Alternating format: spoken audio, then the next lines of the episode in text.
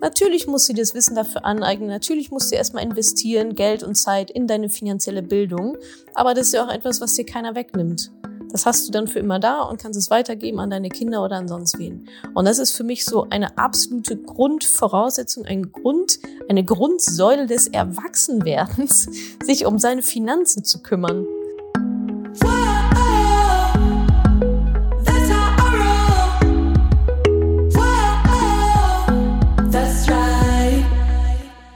Salut, Money Pennies, herzlich willkommen zu einem neuen Money Talk. Wir leiten das Jahr 2022 nämlich genau damit ein. Ich beantworte eure Fragen. Ihr habt mir einige per WhatsApp-Sprachnachricht geschickt. Wenn du das auch machen möchtest, geh auf madamoneypenny.de slash moneycall. Alles natürlich for free. Und ja, wenn das eine gute Frage ist, dann beantworte ich die hier auch im Podcast. Heute wieder wirklich ein, also tolle Fragen, die ihr mir geschickt habt. Vielen, vielen Dank. Unter anderem, was sind eigentlich Argumente, ja, wenn ich mich mit anderen Menschen unterhalte und die sagen, ja, aber der Bankberater kann es doch besser als du, der macht das doch schon viel länger. Wie kommst du jetzt da drauf, kleines Mädchen, dass du jetzt hier irgendwas besser könntest als Laie, als der Berater und Fondsmanager, der das ja schon die ganze Zeit macht? Das ist ein sehr schönes Thema. Dann geht's kurz um Aktiensparpläne, was ich davon halte. Dann hat mich jemand gefragt, sie schreibt gerade einen neuen Lebenslauf um Orientierung. Worauf achten wir denn eigentlich so bei Lebensläufen und Anschreiben und Bewerbungen?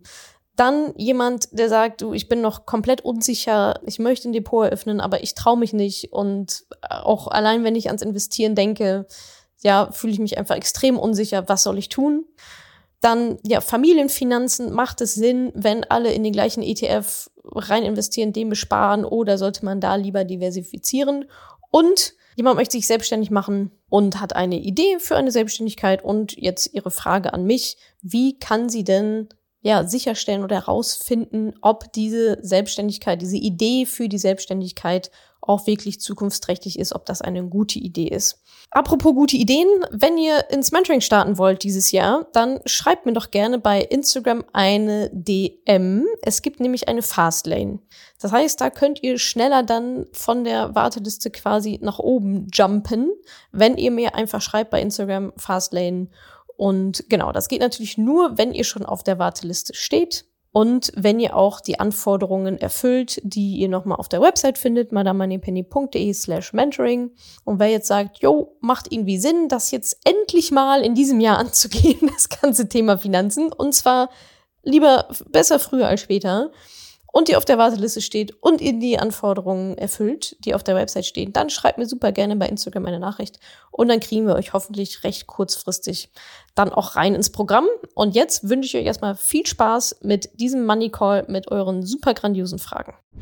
Liebe Natascha, ein Bekannter meines Freundes hat mich gefragt, warum ich der Meinung wäre, es besser zu können als Leute, die das schon seit Jahren tun, also Anlageberater, Bankinvestoren und dergleichen. Ich habe mir mit deinem Buch schon meine eigene kleine Antwort gebastelt, aber ich würde mich freuen, eine wirklich knallharte In-Your-Face-Antwort darauf zu haben, warum ich der Meinung bin, es denn besser zu können.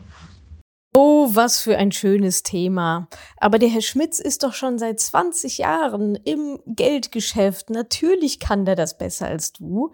Nein, kann er nicht, denn es geht hier nicht um persönliche Kompetenzen, es geht um den Markt, es geht um das Produkt, das ich wähle.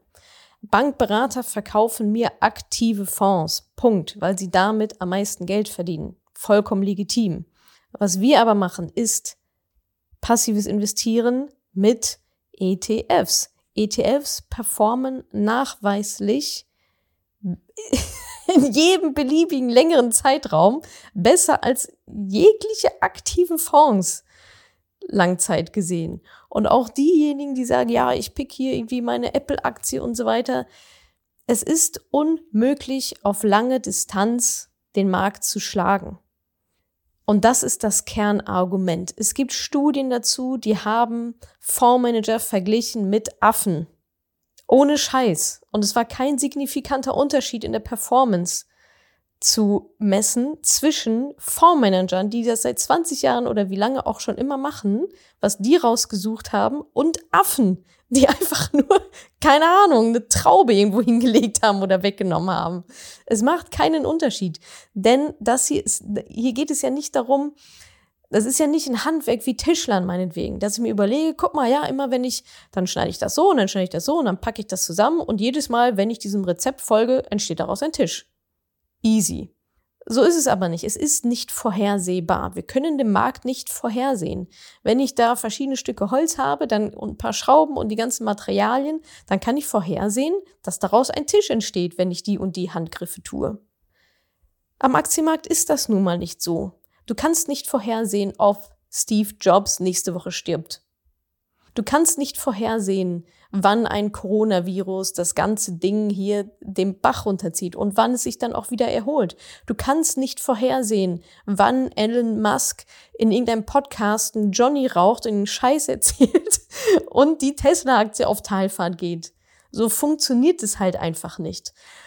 Aber das ist für uns Menschen kaum auszuhalten, dass wir etwas nicht beeinflussen können, so wie wir uns das wünschen. Wir können die Zukunft einfach nicht beeinflussen. Wir können nicht beeinflussen, kontrollieren, was in der Zukunft passiert. Und schon gar nicht solche riesigen Bewegungen, die da draußen im gesamten Weltmarkt passieren.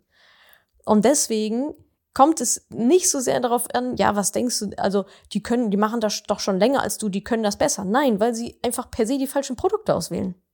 Es ist nicht menschliches Versagen, sondern es ist einfach eine falsche Entscheidung. Aktive Fonds und Stockpicking versus ETFs. Und für ETFs brauche ich nun mal keinen Berater. Da brauche ich keinen Bankberater, da brauche ich keinen, da brauche ich keinen Makler, da brauche ich keinen Honorarberater. Das kann ich halt selber machen. Und das ist ja sozusagen auch die zweite Komponente. Die erste Komponente ist, Rendite, ja, warum wir immer da Moneypenny machen. Rendite, Altersabsicherung, kein Geld verschwenden für irgendwelche Berater, in falsche Fonds, übermäßige Kosten.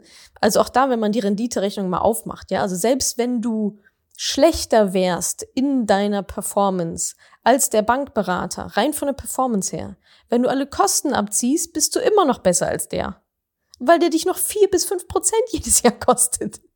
So, die kann dieser Fonds doch gar nicht rausholen, dass er dann noch, ich sag mal, inflationsbereinigt positiv ist. Also ich würde es mal umdrehen und fragen, also wie kommst du denn auf die Idee, nur weil jemand das schon länger irgendwie macht und die ganze Zeit mittelmäßig bescheiß Renditen einfährt, dass ich das nicht besser kann als derjenige? Da wird ja schon vorausgesetzt, dass, ja, also das ist so ein Kompetenzbias, ein Denkfehler, dass wir Menschen in Uniform oder in Kitteln oder mit irgendwelchen Doktortiteln oder Berufserfahrung bis ans Ende der Welt, weil wir denken, dass, dass das Kompetenz ausmacht. Das macht aber nicht Kompetenz aus. Ich kann auch seit zehn Jahren Fondsmanagen und einfach immer nur Scheiße machen. Ich kann auch seit zehn Jahren Tische zusammenbauen und die sind immer krumm und schief, weil ich es einfach nicht drauf habe. ja, also es ist ja nicht, je länger ich etwas mache, desto besser werde ich unbedingt darin. Manchmal klappt das auch einfach nicht. Also dieser ganze Renditeteil ist schon mal das erste Argument, warum man es selber machen sollte, weil du de facto mehr Rendite dabei rausbekommst. Erstmal so per se, ja, weil du einfach auf den Markt wettest, weil niemand den Markt dauerhaft schlagen kann. Dann noch abzüglich aller Kosten, bist du sowieso mehr als im grünen Bereich, selbst wenn die Performance gar nicht so grandios sein sollte. Aber du schwimmst halt einfach mit dem Durchschnitt mit.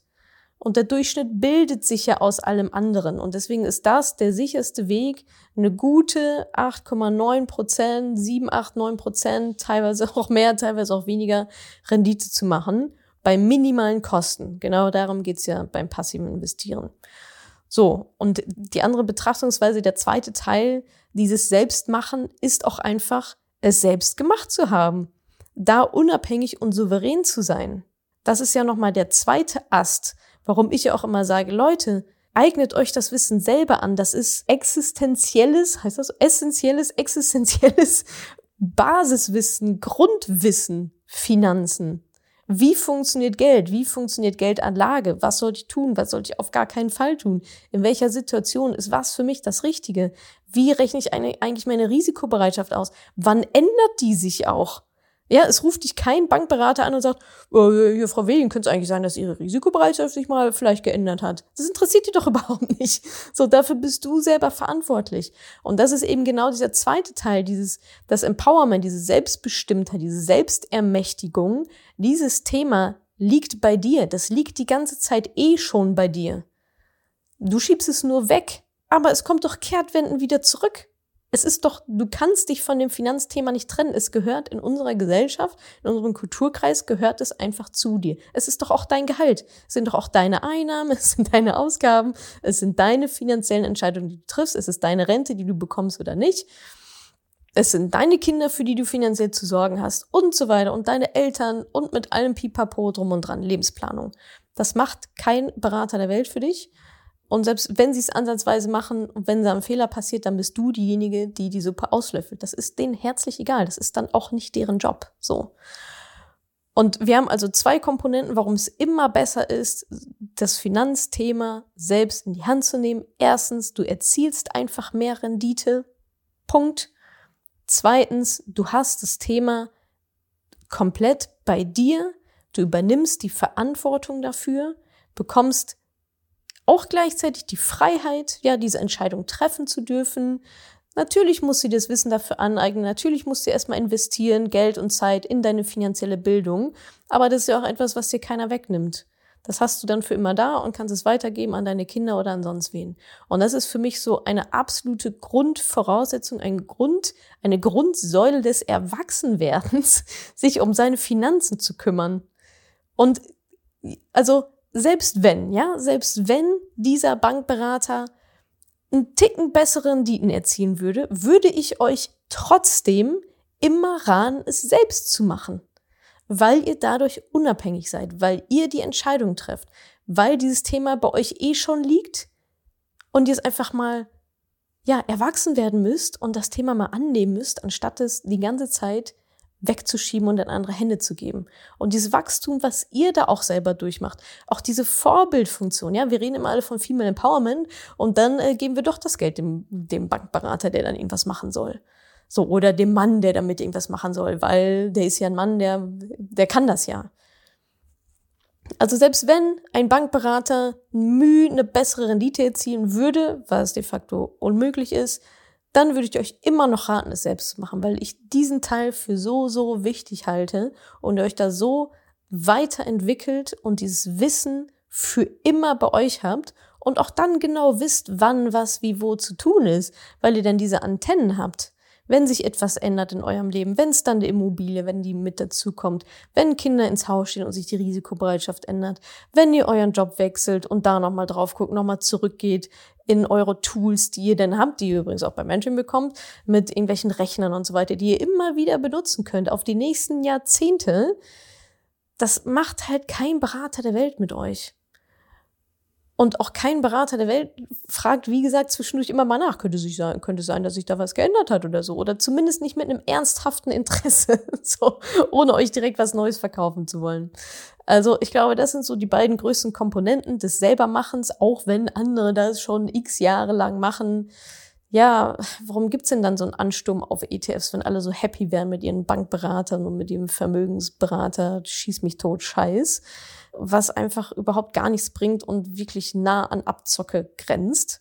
Dazu, ja, habe ich bestimmt noch ein paar Blogartikel oder so, aber genau, schaut mal aktive Fonds, was die so kosten. Ich meine, ihr zahlt ja für jeden Kauf, zahlt die Geld, für jedes Mal, wenn der Bankberater irgendwas macht, kostet das Geld, für jeden Trade, den dieser Fondsmanager macht, das kostet alles immer Geld. Ihr startet schon mit einem Minus, wenn ihr in einen aktiven Fonds investiert. Ah, pipapo, was erzähle ich? Das sind eigentlich alles bekannte Fakten. Schaut gerne nochmal auf meinem Blog, Blog nach, wenn ihr das nochmal nachlesen wollt. Aber ja, also in dieser Konversation hätte ich mal das Argument umgedreht und gesagt, warum, warum gehst du eigentlich davon aus, dass, dass das Götter sind, denen du da dein Geld irgendwie in die Hand drückst, die das ja viel, viel besser können. Und dann, ja, lass dich doch auf eine kleine Wette ein. Das wäre doch eigentlich ganz cool. Dann soll der Freund mal hier mit seinem Bankberater irgendwie was machen und du machst es schön alleine. Und in zwei Jahren guckt er mal drauf, wie sich die Renditen so entwickelt haben. Und zwar abzüglich Kosten. Und ja, dann ist das sicherlich ein sehr, sehr gutes Argument. Diese Studien gibt's natürlich sowieso. Aber vielleicht musst du es dann noch mal am eigenen Leib erfahren. Das wäre doch vielleicht ganz witzig. Und wie gesagt, abgesehen von Rendite, ja, selber machen, hat einfach zu viele Vorteile und es weggeben hat einfach, es hat nur Nachteile. Wenn ihr sagt, ja, ich habe keine Zeit dafür und so weiter, ja, dann klebt ihr kurzfristig ein Pflaster drauf. So, auf dieses Riesenfass, wo es rausströmt, ja, weil das Thema einfach überfällig ist, klebt ihr ein kleines Pflaster drauf und sagt, ich gebe das mal einem Berater und dann mache ich mal beide Augen zu und dann klappt das schon. Und irgendwann geht dieses Pflaster aber ab und dann kommt der ganze Schwall auf euch zu und er wird auf euch zukommen, so oder so. Und ihr werdet euch in den Allerwertesten beißen, dass ihr das nicht schon früher selber angegangen seid, sondern diese Verantwortung immer wieder weggegeben habt. Ich weiß, es ist anstrengend. Ja, es kostet Geld. Ja, es kostet Zeit. Aber das äh, haben schon sehr, sehr viele Frauen vor dir, vor euch auch hinbekommen. Also Attacke, macht zur Priorität und nehmt eure Finanzen selbst in die Hand und geht es an. Vom Podcast hören übrigens, ja, ist auch noch kein Vermögen entstanden. Nur mal so. Als, als kleiner Arschtritt im neuen Jahr. Hallo Natascha, ich wollte dich mal fragen, was du von Aktiensparplänen hältst. Die gibt's ja mittlerweile über Trade Republic mit nicht so hohen Gebühren. Das würde mich mal interessieren. Danke dir, liebe Grüße, Jenny. Ja, ein Aktiensparplan ist natürlich als Werkzeug an sich gut. Also wenn du in Aktien investieren möchtest, in Einzelaktien investieren möchtest und das monatlich machen möchtest, dann ja, mach doch einfach einen Aktiensparplan. Ich würde mal ganz hart challengen, warum es überhaupt ein Aktiensparplan sein soll und nicht ein ETF-Sparplan. Also ob du das jetzt selber manuell machst oder in einem Sparplan, ja, das ist jetzt eigentlich wahrscheinlich am Ende des Tages ziemlich egal die Rendite entscheidet sich nicht da hinten, sondern vorne in deiner Asset Allocation, bei deinem Risiko und dann natürlich auch bei der Overall Performance deines Portfolios. Und da wiederum wissen wir ja, dass langfristig ETFs Einzelaktien schlagen, also passives Investieren schlägt aktives Investieren. Von daher würde ich mir an deiner Stelle nochmal die Frage stellen, warum es jetzt ein Aktiensparplan ist. Und dann kommt es natürlich auf die Aktie drauf an. Ja, also, du fragst mich gerade nach einem Ausführungstool, was aber nichts über die Qualität des Investments an sich aussagt. So. Also von daher Aktiensparplan, ja, wenn das, wenn du in Aktien investieren willst, dann kannst du natürlich auch einen Sparplan machen. Ich würde mich aber nochmal fragen, warum du überhaupt in Einzelaktien investieren willst. Und das ist die Entscheidung, die halt die wichtigere ist und nicht, ob es dann Sparplan ist oder einmal Investition oder händisch oder wie auch immer. Also ja, ich glaube, die Frage ist nicht so richtig zielführend, könnte ich mir vorstellen. Liebe Natascha, mein Name ist Lisa und ich bin gerade dabei, mich beruflich neu aufzustellen. Und bevor ich überhaupt wirklich starte, ist mir aufgefallen, wie schreibt man eigentlich heutzutage einen vernünftigen CV? Und weil ihr ja so viel auf der Suche seid, habe ich gedacht, frage ich mal euer Madame Moneypenny Team, auf was ihr denn so bei euren Bewerbungseingängen achtet. Dankeschön, ciao. Hm, ja, interessante Frage. Worauf achten wir bei so einem Lebenslauf? Es muss natürlich auch immer ein bisschen zur Stelle und zur Firma passen. Ich oder wir schauen sehr auf Ordnung. Ja, ist das Ding vernünftig aufgebaut? Hat das auch visuell eine gewisse Struktur? Macht das irgendwie Sinn, was da drin steht? Keine Rechtschreibfehler, keine komischen irgendwie Formulierungen. Also da habe ich auch schon wieder einiges gesehen in letzter Zeit, wo ich mir denke, Kinder, es kann nicht euer Ernst sein, wo dann Anschreiben formuliert werden, so als würde ich mit denen telefonieren. Ja, das, das sieht teilweise so aus, als hätte das einfach, hätte das einfach, keine Ahnung, Google Word diktiert oder so. Also ganz, ganz schlimm und ohne Satzzeichen. Also da achten wir wirklich sehr stark drauf weil ich finde, das sagt einfach sehr, sehr viel über den Menschen aus. Ja, also wie ist jemand strukturiert? Wie achtet jemand auf Details? Wie kann sich jemand ja präsentieren auch am Ende des Tages? Und was ich meinte, es, mitkommt, es kommt ein bisschen bestimmt auf die Branche drauf an und so weiter. Ich erinnere mich an einen Lebenslauf, ich glaube, das war für Social Media irgendwas. Und da hatte diese Bewerberin, hatte in dem Lebenslauf, ich glaube, fünf verschiedene Schriftarten und Smileys und Emojis und also alles drunter und drüber. Und ich glaube, sie wollte einfach zeigen, wie kreativ sie ist. Vielleicht kommt das woanders dann auch genauso an. Und ich dachte mir nur, oh mein Gott. ja, also ich versuche jetzt zu überlegen, was steckt für ein Mensch dahinter. Also da saß ja jemand zu Hause und hat sich überlegt, Mensch, es wäre total toll, wenn ich meinen Lebenslauf, meine Dokumente so und so formatiere mit verschiedenen Schriftarten und Größen und Formen und Farben und so weiter. Und dann frage ich mich natürlich, okay, passt das in das, was wir halt suchen? Ja, vielleicht war das die perfekte Bewerbung für eine Werbeagentur oder was auch immer. Aber vielleicht nicht für die Redaktionsplanung im Social Media Bereich, wo es wirklich eher um Struktur geht und um Organisationstalent und ja, ne, ich sag mal, eine effiziente Kommunikation. Bei manchen habe ich irgendwie auch das Gefühl, dass sie jetzt absichtlich etwas anderes machen wollen. Das ist ja auch dieses, ja, wie kann ich auffallen? Und dann mache ich mal, keine Ahnung, mache ich mal die komplette Schriftfarbe in Pink oder so, weil ich dann auffalle. Ja, also bei mir fällt ja dann eher negativ auf. Es ist auch nicht auffallen um jeden Preis, sondern es ist eigentlich eher auffallen mit einer guten Struktur, mit vernünftigen Inhalten auch, finde ich. Also mir bringt es extrem wenig, wenn da einfach nur drin steht, von da und dann bis da und da die und die Position bei dem und dem Unternehmen. Es sagt einfach de facto nichts. Social Media Manager bei Lufthansa ist was komplett anderes als Social Media Manager bei einer kleinen Werbeagentur. Und bei beiden steht Social Media Manager. Und mir hilft es halt immer sehr, schon zu sehen, okay, welche Tätigkeiten wurden denn da ausgeführt in dieser Position, anstatt einfach nur den Titel hinzuschreiben. Das finde ich dann immer so ein bisschen, ja, nichtssagend und dann auch einfach schwierig abzuchecken, okay, sind da die Fähigkeiten wirklich vorhanden, die wir jetzt als Social Media Manager oder was auch immer dann gerade brauchen. Also dieses Auffallen um jeden Preis, da würde ich mir gar nicht so einen Druck machen es muss strukturiert sein, es muss ordentlich aussehen, es muss gehaltvoll sein, nicht irgendwie so aufgeblasene Sachen. Ehrlicherweise gucke ich mir sowieso nichts an, was älter ist als die letzten zwei, drei Stellen. Ja, mir ist egal, wo ihr zur Grundschule gegangen seid. Es interessiert einfach keine Sau. Ja, und dann eher über Inhalte punkten, anstatt über irgendwelche fancy, schmancy Formatierungen. Ja, und wie gesagt, Rechtschreibfehler, Formulierung, also ein Rechtschreibfehler und dann ist eigentlich bei uns schon gelaufen. So ja, aber ich glaube, so als Vorlage, da gibt's auch irgendwelche Tools mittlerweile auch. Ich muss ja sagen, dass ich mein CV das letzte Mal geupdatet habe. Es ist ungefähr auch schon drei Milliarden Jahre her. Da bin ich auch nicht mehr so ganz up to date. Aber die Lebensläufe, die wir so bekommen, sind dann doch immer noch im Durchschnitt relativ Standard, wie es auch vor zehn Jahren mal war. Ja, hallo ihr Lieben. Ich traue mich jetzt einfach mal, mein Name ist Susanne, hier eine Sprachnachricht und eine Frage oder meine Problematik zu beschreiben. Ich beschäftige mich schon länger mit ETFs und nehme so die letzten Hürden einfach nicht. Und zwar tue ich mich schwer, selbst ein Depot zu eröffnen. Also zum einen diese wirkliche Aktion, sich für ein Depot zu entscheiden also da würde ich eine Direktbank nehmen. Auch das geht schon so einigermaßen, aber mein Geld dann irgendwo hin zu transferieren, äh, damit tue ich mich unheimlich schwer und bin total unsicher und könnte da so wirklich einen guten Schubs und den Rat, wie ich da vorgehen muss, gebrauchen. Ja, ich würde mich freuen, wenn ich da irgendwie eine Unterstützung kriegen kann. Dankeschön. Tschüss. Ja, also ich sag's dir ganz klar, wenn du dich nicht traust, wenn du dich nicht sicher fühlst, dann eröffne bitte einfach kein Depot. Fertig aus. Falsche Baustelle, falsche Frage zur falschen Zeit. Was nützt es dir jetzt, wenn du da mit einer Brechstange rangehst? Offensichtlich fehlt dir ja einiges. Dir fehlt einiges an Wissen, weil Sicherheit kommt durch Wissen in diesem Bereich. Angst und Unsicherheit entstehen durch Unwissen und da scheint bei dir gerade, ja, ein bisschen zu viel davon vorhanden zu sein. Sonst wär's ja gar nicht erst in dieser Situation. Also fehlendes Wissen, Zudem vielleicht auch noch ein Mindset-Thema, was da auch so mit reinschwingt. Das kann man ja immer nicht so ganz voneinander trennen.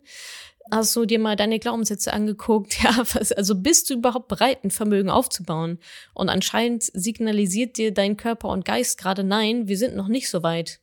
Also, don't do it. Ganz einfach und schon gar nicht in dem, ich sag mal, ungeschützten Raum, wo du niemanden hast, der dir so ein bisschen ein Händchen hält, äh, der sagt, ja, es ist okay, kannst du so machen natürlich schwingt da immer, also es ist natürlich etwas Ungewisses und natürlich schwingt da immer so ein bisschen, also was heißt nicht immer, bei vielen auch nicht, aber es ist auch normal, wenn man sich so ein bisschen unwohl fühlt, weil natürlich ist das ein Verlassen der Komfortzone. So.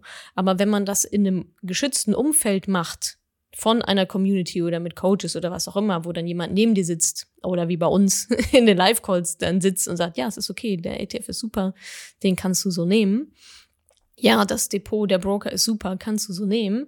Natürlich ist das dann, fühlt sich das dann komisch an und natürlich macht sich da eine extreme Unsicherheit breit. Erst recht, wenn du, wie gesagt, dieses Wissen von vornherein nicht hast. Also meine Empfehlung an dieser Stelle aus den Informationen, die ich jetzt von dir habe, tu es nicht.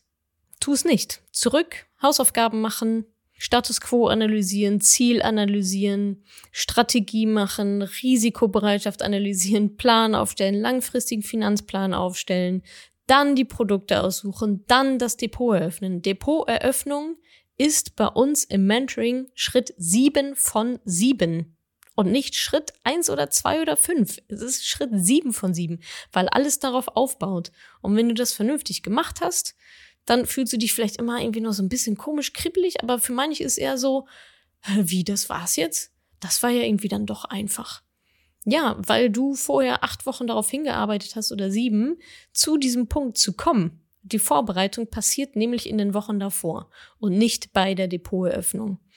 Und wer sich unsicher fühlt, ich meine, insgeheim weißt du es auch. Insgeheim weißt du, dass du das Wissen nicht hast und dich deswegen unsicher fühlst, weil du ja vielleicht die Priorität eben nicht dahin gesetzt hast, sondern gesagt hast, ja, ach komm, jetzt mach ich mal hier eben Depot auf. Und so funktioniert es halt nun mal nicht. Und ich, es ist auch gut, dass es so nicht funktioniert. Und ich finde es sehr gut, dass dein Körper die signalisiert, mm, nee, also irgendwas fehlt da noch. Das, also, das ist super gut, dass du es auch so erkennst. Das heißt, da funktioniert alles, da kannst du dich drauf verlassen. Ja, der, das Warnsignal, die Alarmanlage funktioniert wunderbar. Und ja, wie gesagt, jetzt nochmal zurück, die Vorbereitungsarbeit machen, dann ist es relativ easy peasy.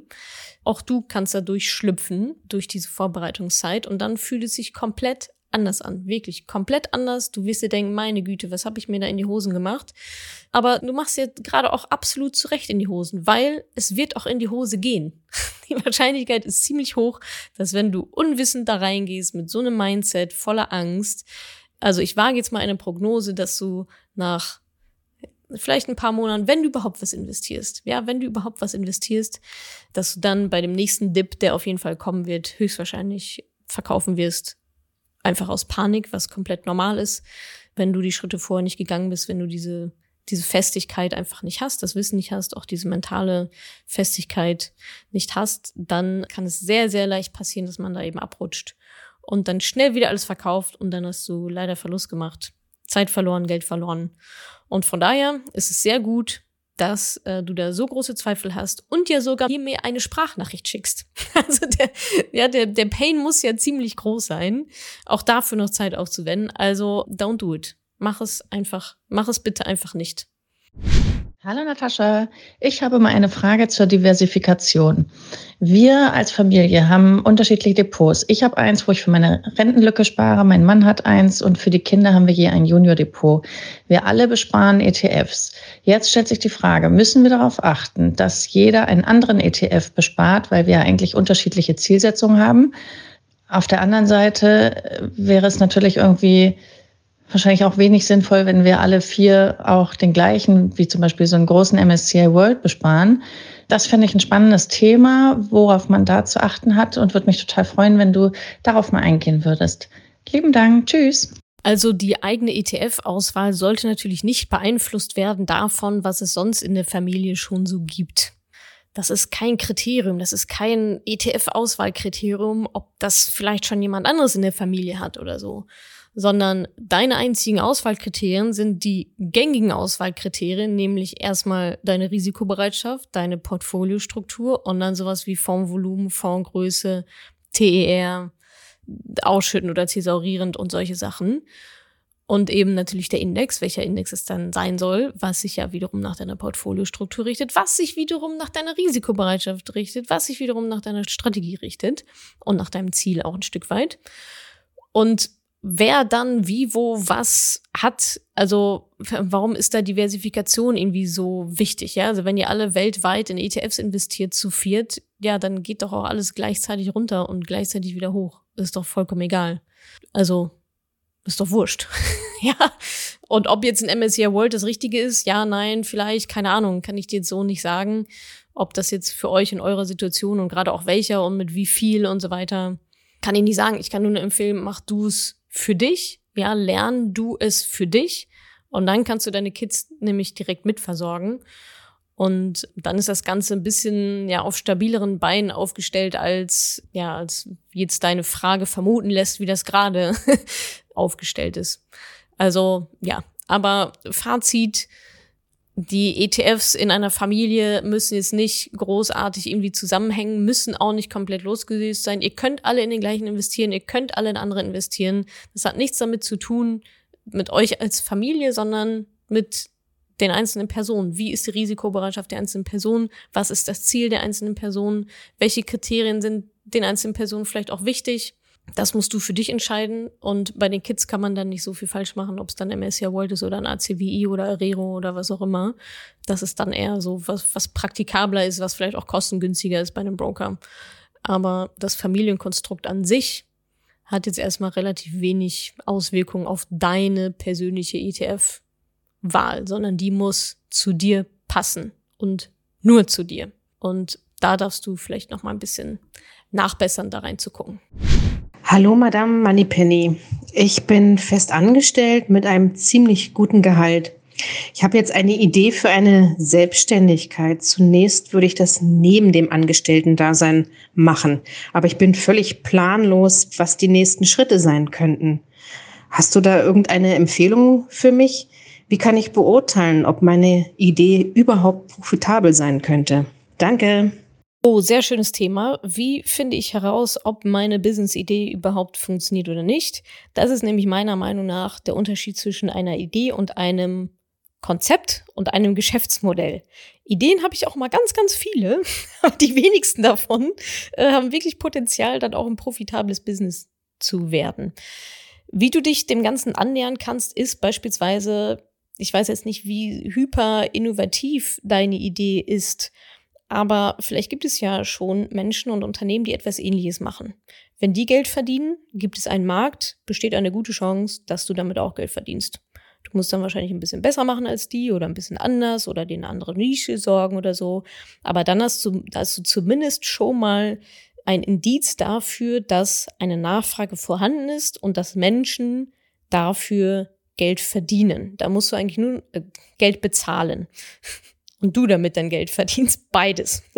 Menschen verdienen damit Geld und andere Menschen bezahlen dafür Geld. Und dann musst du eben nur noch gucken, warum sollten die Menschen jetzt zu dir kommen, ausgerechnet, und nicht zu jemand anderes. Das ist dann natürlich eine Frage des Produkts, Marketing, Positionierung und so weiter. Das ist die eine Sache. Wenn es jetzt ein komplett neuer Markt ist, wo du absolut Pionierin drin bist und es gibt keinerlei ja, keinerlei Beispiele, also richtig so First Mover, den Markt aufzumachen. Das ist natürlich ein bisschen, ja, schwieriger, dann einzuschätzen, ob es wirklich ein Markt ist und ob auch nur irgendjemand dafür Geld bezahlen möchte. Und das musst du dann also quasi selber testen. Wie kannst du so etwas testen? Ja, frag halt Leute, ne? Also mach den kleinen Pitch zurecht. Was ist dein Produkt? Was soll das Ganze kosten? Wer ist die Zielgruppe und so weiter? Und dann gehst du damit raus und guckst halt, beißen da Menschen an oder nicht. Und ich würde dir auf jeden Fall empfehlen, ja, schade, dass es jetzt keine weiteren Informationen gibt, worum es ungefähr geht. Schade, dass du anscheinend vielleicht auch nicht Mentoring bist, weil sonst könnten wir da nochmal eins zu eins drüber sprechen. Ich würde dir empfehlen, eben nicht erst das Produkt komplett zu bauen, anderthalb Jahre, um dann ja, immer auf, wieder aufzutauchen und zu sagen, hey, guck mal, hier ist es jetzt, ist doch grandios. Und also, ja, wow, ähm, die Welt hat sich weitergedreht und irgendwie will das keiner mehr haben oder wollte auch noch nie jemand haben.